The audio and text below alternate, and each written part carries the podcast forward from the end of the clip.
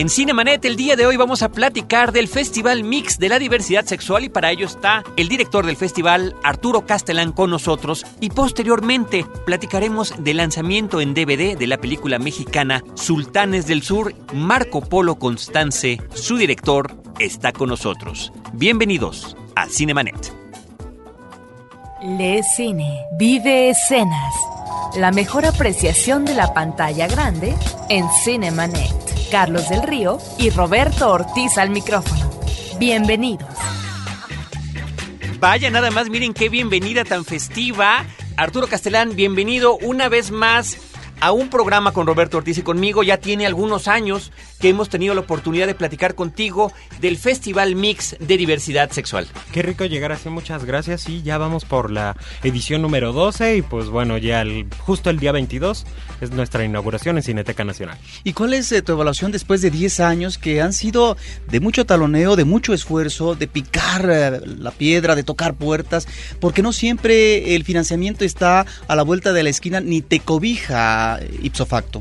Sí, el festival se rehace una vez al año, ¿no? Las políticas culturales del país, pues bueno, se modifican cada cinco minutos y pues afortunadamente siempre nos subimos en la cresta de la ola, ¿no? Tratamos de, lograr todos los apoyos que podemos y afortunadamente pues hemos tenido como la conciencia de la gente que nos apoya, ¿no? O sea, creo que hay conciencia como a niveles culturales, ¿no? hemos tenido siempre como apoyos de, del Consejo Nacional para la Cultura y las Artes, del IMCINE y demás, de toda esta gente que sabe que es importante la exhibición, la proyección y los públicos específicos.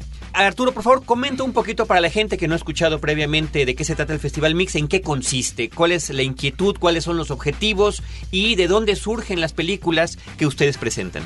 Pues es un festival de diversidad sexual, diversidad sexual en el más amplio sentido de la palabra, ¿no? Ni es específicamente gay, lésbico, hetero, es todo eso y más, ¿no? Todo lo que se pueda como manejar en medio. Tenemos una programación internacional una programación que viene como de todos lados. Evitamos que se vaya hacia un país y a otro, sino así tener como, como un espejo, un reflejo. De repente tenemos cosas de África, este año tenemos de Australia y en otros años ha habido de, de diversos lugares. Ahí donde parece que no va a salir nada, ¿no? Taiwán, Filipinas y demás, de repente hemos encontrado verdaderas joyas. ¿Cuántas películas van a exhibir en esta doceava edición del festival? Este año vamos a exhibir casi 70, como 65, algo así, entre largos y cortometrajes, ¿no? Los cortometrajes cada vez se van este, haciendo como poquitos, nos estamos volviendo como un poquito más piquis, ¿no? Al, considerarlos y demás, pero estamos mostrando cosas geniales de todo. En este Mare Magnum, que entraña una programación amplia, en todo festival, siempre preguntamos también, en el caso del FICO, a Pablo Astorga, bueno, ¿y qué podríamos subrayar o recomendar al público? Obviamente tú vas a decir todo, pero hay cosas a veces especiales que son como platillos fuertes, la inauguración, etcétera. ¿Qué nos podrías decir? Bueno, yo como espectador lo sé, ¿no? Yo cuando entro aquí ante el banquete del FICO digo, Dios mío, ¿qué hago? ¿No? Entonces me voy como por ciertas cosas y eso hemos buscado hacer en la programación, ¿no? Tenemos una sección que se llama Platino, que es como de directores ya reconocidos, etcétera, etcétera, dentro de los que se encuentra, por ejemplo, Otto el Zombie. ¿no? En la sección especial se encuentra un trabajo inédito, bueno, no inédito, muy poco conocido, solo se vio una vez en Guadalajara, de Jaime Humberto Hermosillo, un video que se realizó en Canadá, en inglés, eh, con temática lésbica, fue en el 90. Mm. Entonces, eh, bueno, es todo un rescate, va a ser solo una No tuvo difusión en su momento. No tuvo difusión, en realidad, don Jaime Humberto lo, lo, hizo en el sentido como un guion, como un guion este visual, mm. ¿no? Pero pues la verdad tuvo como confianza en el evento y se lo agradezco muchísimo que nos haya permitido mostrar esta rareza de su filmografía, ¿no? Que siempre la veíamos todos, que es Absence. Ah, bueno, pues va a estar en el Festival Mix, ¿no? Y la inauguración que es, por ejemplo, Las Canciones de Amor, una película de, de Christopher Nor, el director de Mi Madre, que es un musical, no sé si vieron las paraguas de Cherburgo, pues hagan de cuenta eso en la época de los bisexuales, ¿no? Es, es, una idea muy, muy bonita, muy fresca, atrevida, romántica. Eh, es, un, es una gran película. Arturo, por favor, reitéranos en dónde puede encontrar el público interesado la relación de películas, los horarios. Eh, a partir del 22 de mayo, tanto en dos salas de la Cineteca Nacional como en Cinemex Insurgentes y Cinemex World Trade Center. La información la van a encontrar eh, tanto en las páginas de, dichas este, salas como en nuestra página que es festivalmix.org www.festivalmix.org para que puedan ustedes consultar pues los detalles de la programación de estas cerca de 70 películas. Creo que es interesante lo que comentas de ser un poco más pues eh, duro en la selección de los cortometrajes, pero que al mismo tiempo encuentre el público pues películas que realmente sean una recompensa. Roberto y yo platicábamos hace poco de cuando hay eh, pues muchos cortometrajes, de repente hay buenos y malos, ¿no? O sea, y, se vuelve a veces difícil estar viendo una hora, hora y media de cortos si están tan, tan disparejos. Lo que pasa es que, por ejemplo, en el caso del cortometraje hemos notado que se ha choteado, ¿no? Hay 27 festivales de cortometrajes más los que se hagan la semana que entra y todos son así como el cortometraje de mi amiga, mi abuelita, el que me encontré, mi Super 8, etcétera, etcétera, ¿no? Y eso ha generado, ¿no? Una gran confusión y bueno, por supuesto que el público de repente les da la espalda. Y también ¿no? la, la tecnología, ¿no? La facilidad que ya con cualquier cámara de portátil puedes hacer un corto, ¿no? Claro, pero pues mejor te metes a YouTube y encuentras con más interesantes de repente. Muy bien. Entonces sí, yo nosotros eso es lo que nos preguntaban el otro día, ¿no? ¿Qué, qué iba a pasar con el festival? Bueno, es probable que de repente andemos en YouTube, ¿no? La- las cosas de exhibición y todo van hacia adelante y pues nosotros siempre tratamos de checar qué es lo que va con el público. Pues Arturo, muchísimas gracias por tomarte el tiempo de platicar con nosotros y de recomendar al público de Cinemanet lo que viene en la doceava edición del Festival Mix. Gracias a ustedes, los esperamos ahí. Perfecto. Nosotros vámonos por el momento con información que tiene que ver con nuestro próximo invitado. Vamos a platicar de la película Sultanes del Sur y está con nosotros el productor Marco Polo Constance. ¿Y tú qué haces aquí? Los roles en la producción cinematográfica. You talking to me? Well, who the hell else are you talking? You talking to me? Well, I'm the only one here. En cine, el productor es el encargado de organizar la elaboración de una película. Complementa la visión creativa del director y se encarga de contratar al personal, conseguir un financiamiento y contactar a los distribuidores para la difusión de la obra. Es una pieza clave dentro de un proyecto, pues es quien define el tiempo y los elementos técnicos y humanos requeridos para llevarlo a cabo, a la vez que aclara desde un principio lo que es y lo que no es viable. Es decir, Tiene una visión general de todos y cada uno de los elementos que han de conjugarse para llevar a feliz término una producción. En muchos aspectos, su tarea se superpone estrechamente con la del director, en especial, en el control del reparto y de la selección de equipo técnico y artístico que colaborarán con la producción. Y eh, con motivo del lanzamiento en DVD de la película Sultanes del Sur, está con nosotros Marco Polo Constance, que es el productor de la película y justamente por eso pusimos esta cápsula que tiene que ver con el quehacer cinematográfico y lo que hace cada persona, cada miembro del equipo de una producción de cine. Marco Polo, bienvenido. ¿Cómo estás? Gracias por invitarnos. No, hombre, pues muchas gracias a ti por acompañarnos esta mañana.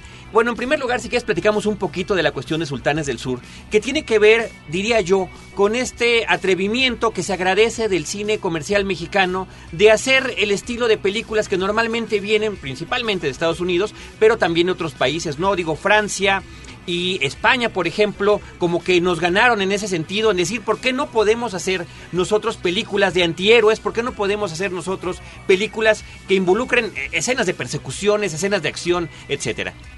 Pues mira, realmente es un poco lo que lo que estás comentando, lo que queríamos hacer, ¿no? Este, un poco queremos incursionar en este mundo del cine de género, tratar de que las películas mexicanas no sean el género, sino haya un, un género dentro del, del cine mexicano.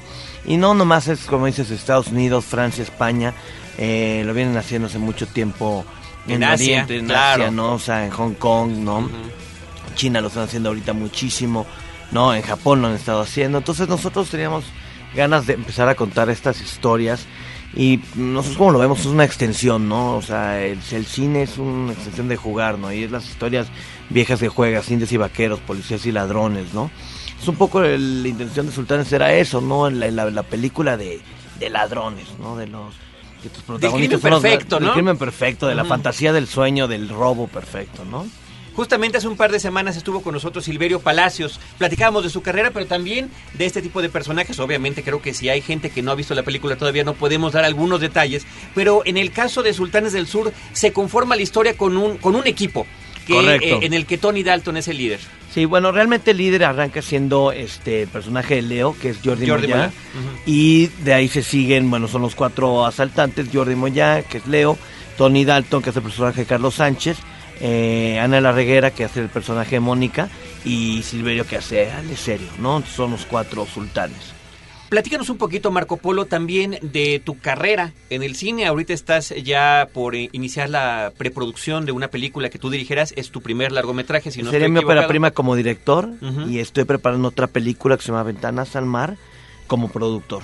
Pero dinos antes tu experiencia, porque has, has participado como director de segunda unidad o en diferentes aspectos de producción en películas extranjeras producidas en México, pero también eh, películas mexicanas. Sí, es correcto. Yo empecé, bueno, realmente la primera película en la que trabajé aquí en México fue ya en 35, porque estuve en Video Homes un tiempo ahí aprendiendo, trabajando. Pero la primera película en la que trabajé fue Sexo por Lágrimas, como asistente de producción. Ok.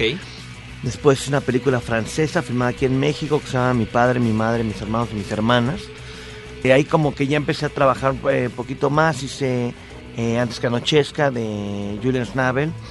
Ahí fui video assist en esa película. Y luego hice Blow de Johnny Depp, luego hice, de Ted Demi, Ted Demi, de Mexican. Y estuve trabajando mucho con películas americanas filmadas aquí como asistente de producción, posteriormente como asistente de dirección. Kill Bill te, está entre tus créditos. Kill Bill, yo fui este, asistente de dirección, fui el asistente de dirección de parte de México. Yo solo hice la parte de que se filmó en Careyes, que estuvimos ahí tres semanas. Hice Érase una vez en México, también de Robert Rodríguez, como asistente de dirección. Y ya luego empecé a trabajar más queriendo hacer mi película, dirigir, empecé a producir. Y me invitaron ahorita a dirigir la segunda unidad de Casi Divas, que fue la película de Isa López. ¿Qué te tocó hacer allí? Porque a mí me llama mucho la atención de esa película. De, de entrada, este, también el tremendo éxito comercial que tuvo. Totalmente. Arrancó, arrancó estupendamente bien la película. Creo que para algún público quisquilloso no era la película que pudieron haber esperado. Creo que es una película bastante simpática y que tiene un humor ácido, siento yo, y eso es como lo interpreté, de crítica hacia la producción televisiva, de eh, los excesos de los reality shows, de la manipulación de, literalmente, de las masas que quieren entrar a la televisión, de la- las ganas de ser famosas y también de cómo se manifiesta todo esto hacia el público a través de la tele. Yo estoy de acuerdo, es un- a mí se me hace un guion muy inteligente, ¿no? Toca en sí, en el tono, y a mí me gusta mucho lo que se está tratando de hacer, que es tocar temas, contar historias. Este, hay una crítica, es imposible no hacer una crítica cuando haces cualquier tipo de historia, cuando estás contando cualquier tipo de historia. Para mí lo que hizo Isa López con ese guion se hizo muy inteligente. Esa crítica a la tele, esa crítica a nuestro país, una falta de identidad en, en cierta forma pero que creo que lo contó con personajes muy bien creados, ¿no? Y un mundo muy interesante y la forma de, de realizar la película se me hizo muy dinámico, muy interesante y un crecimiento tremendo como, como director. Absolutamente, sí estoy completamente de acuerdo contigo. En particular, ¿qué te tocó hacer ahí con, con Isa Yo ahí dirigí cinta? la segunda unidad. Yo a Isa trabajé como a primera asistente de dirección con ella en efectos secundarios. Ahí nos conocimos, trabajamos muy padre. Y luego me invitó para, para Casi Divas a dirigir la segunda unidad. Era una película realmente, para mí, se me hizo muy ambiciosa para el tiempo, para los presupuestos que tenemos en México. Y yo hice las partes de los do- falsos documentales, cuando están hablando a cámara, todo ese mundo como sus, eh, sus historias Cada de cada una de las chicas, sus mundos de dónde viven, qué hacen, todo eso. Entonces Isa me, me invitó a hacer esa parte. Me divertí muchísimo, muchísimo. Y trabajar con, con Isa y con todo el equipo, Ripstein, Luz María Rojas, todos ellos fue muy, muy divertido. Cinemanet regresa en un instante. EON 4.5. Conéctate al mundo de la tecnología y los negocios con EON 4.5. Un podcast de frecuencia cero. www.frecuenciacero.com.mx. Ahora, diseñar y hospedar su página web será cosa de niños. En tan solo cinco pasos, hágalo usted mismo sin ser un experto en Internet. Ingrese a suempresa.com y active ahora mismo su plan. Suempresa.com, líder de web hosting en México. Apaga la luz y escucha. Testigos del Crimen, un podcast de frecuencia cero, porque la realidad puede ser aterradora. www.frecuenciacero.com.mx Historias múltiples en tiempos cortos. Cinemanet. Regresamos.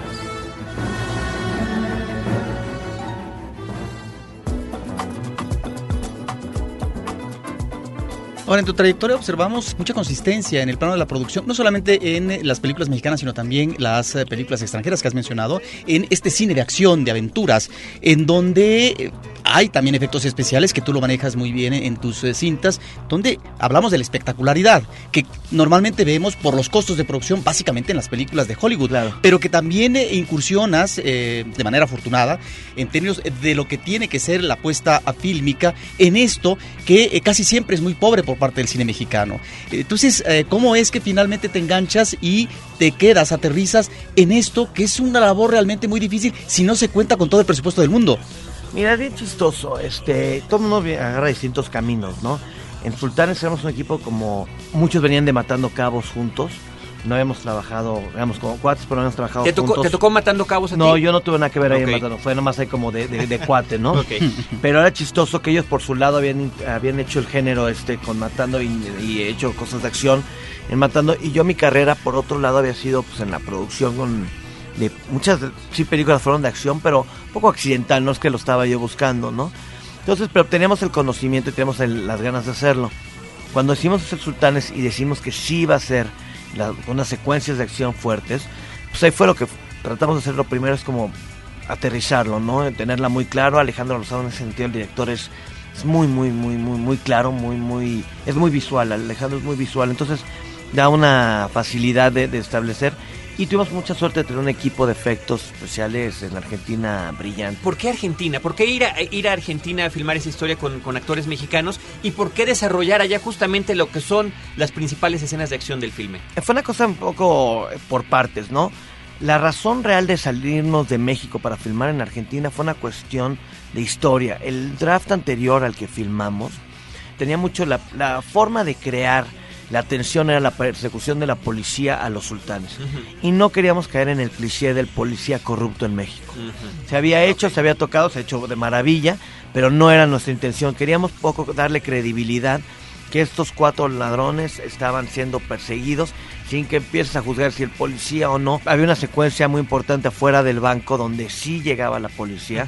Incluso como está ahorita en el guion, la negociación misma era un poco más grande y no nunca supimos cómo o no quisimos entrar en el mundo del comandante. Okay. que eso te iba a perder de sacar de la historia totalmente.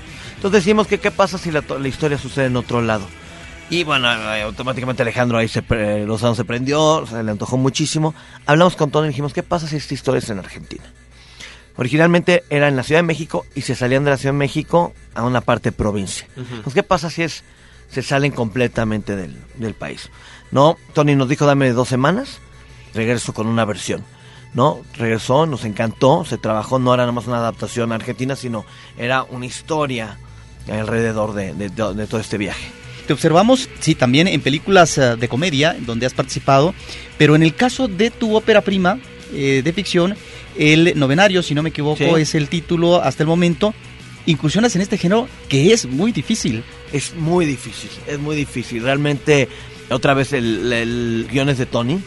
Es una idea que yo tenía ahí en la cabeza, se la platiqué a Tony. Tony me dijo, mira, dame chance de escribirlo. Nos arrancamos. El primer draft se lo echó de volada. Yo el primer draft me reí muchísimo, que ya estamos, pero obviamente había que trabajar.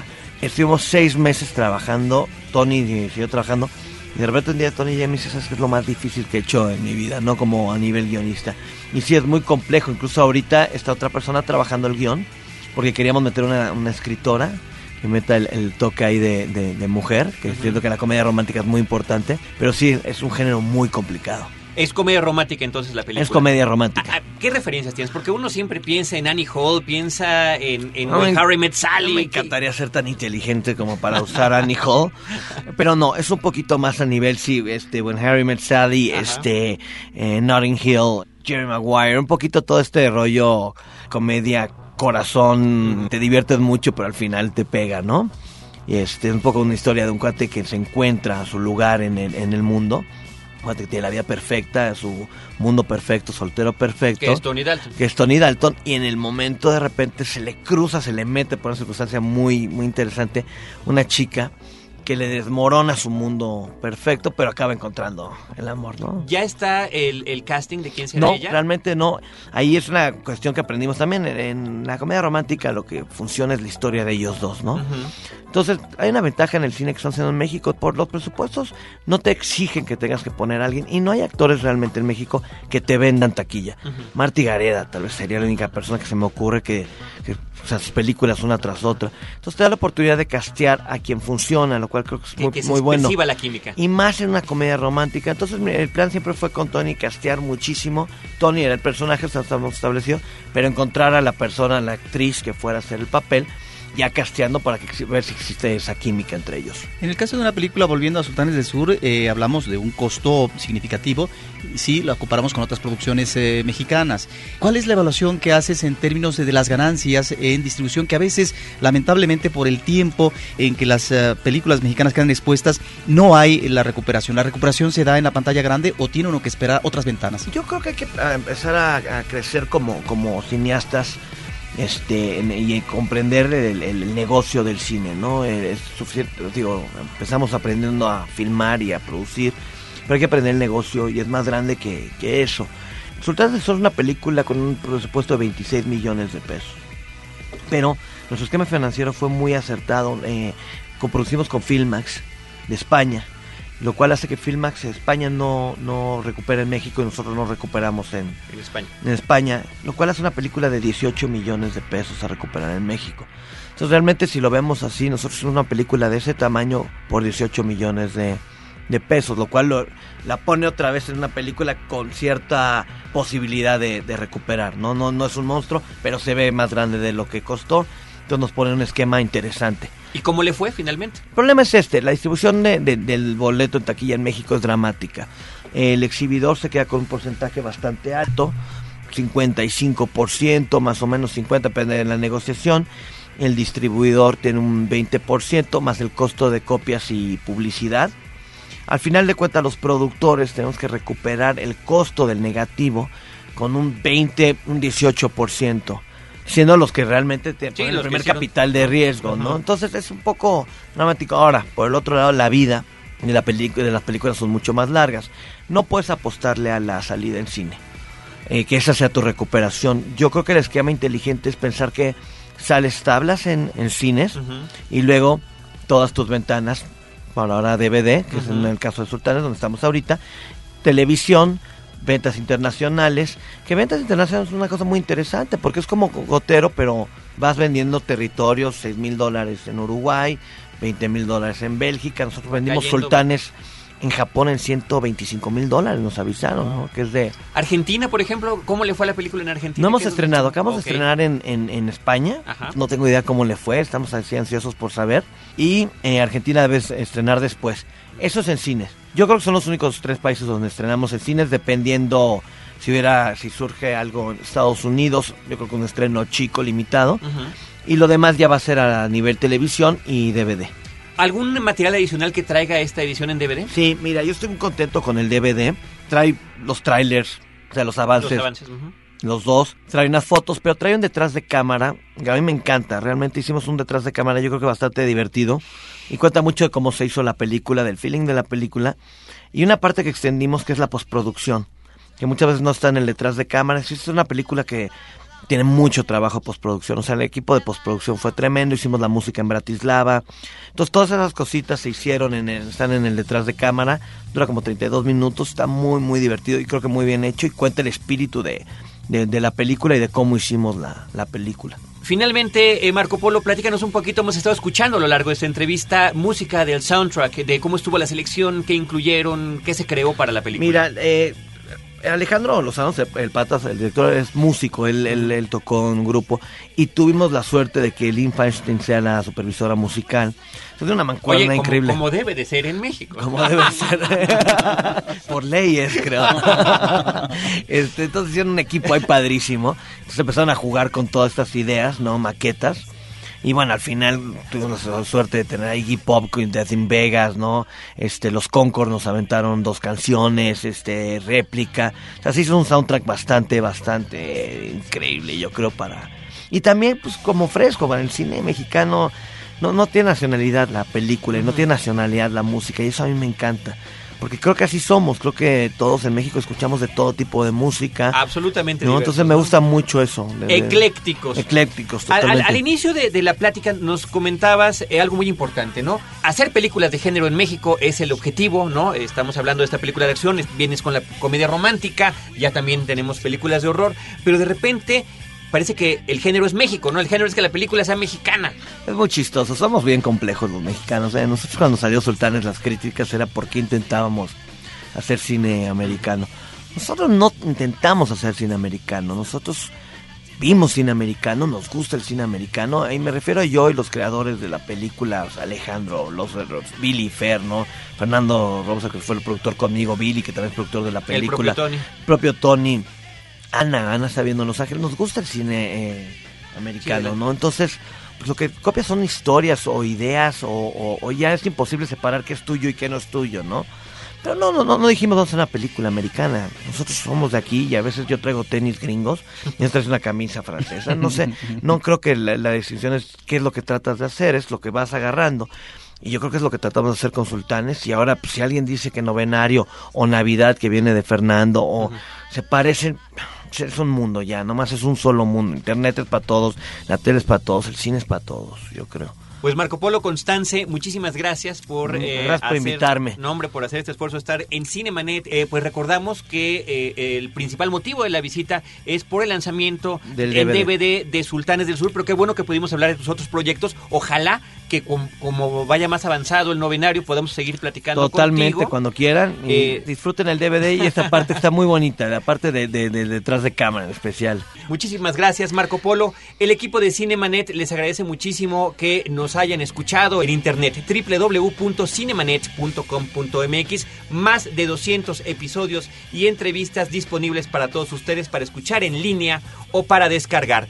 Por parte de nosotros agradecemos a Celeste North y a Paulina Villavicencio en la producción, a Abel Cobos en la postproducción y desde estos micrófonos Roberto Ortiz y Carlos del Río, quienes nos despedimos y los esperamos con cine, cine y más cine.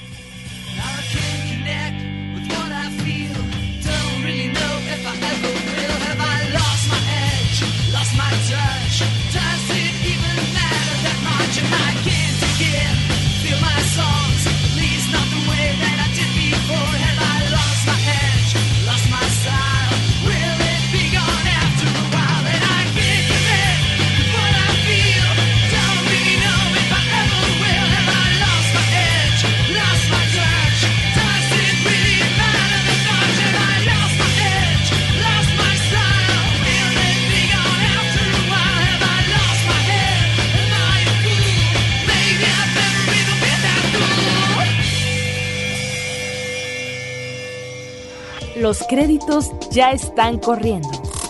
Cinemanet se despide por el momento. Más en una semana.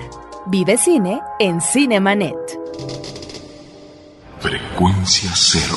Digital Entertainment Network.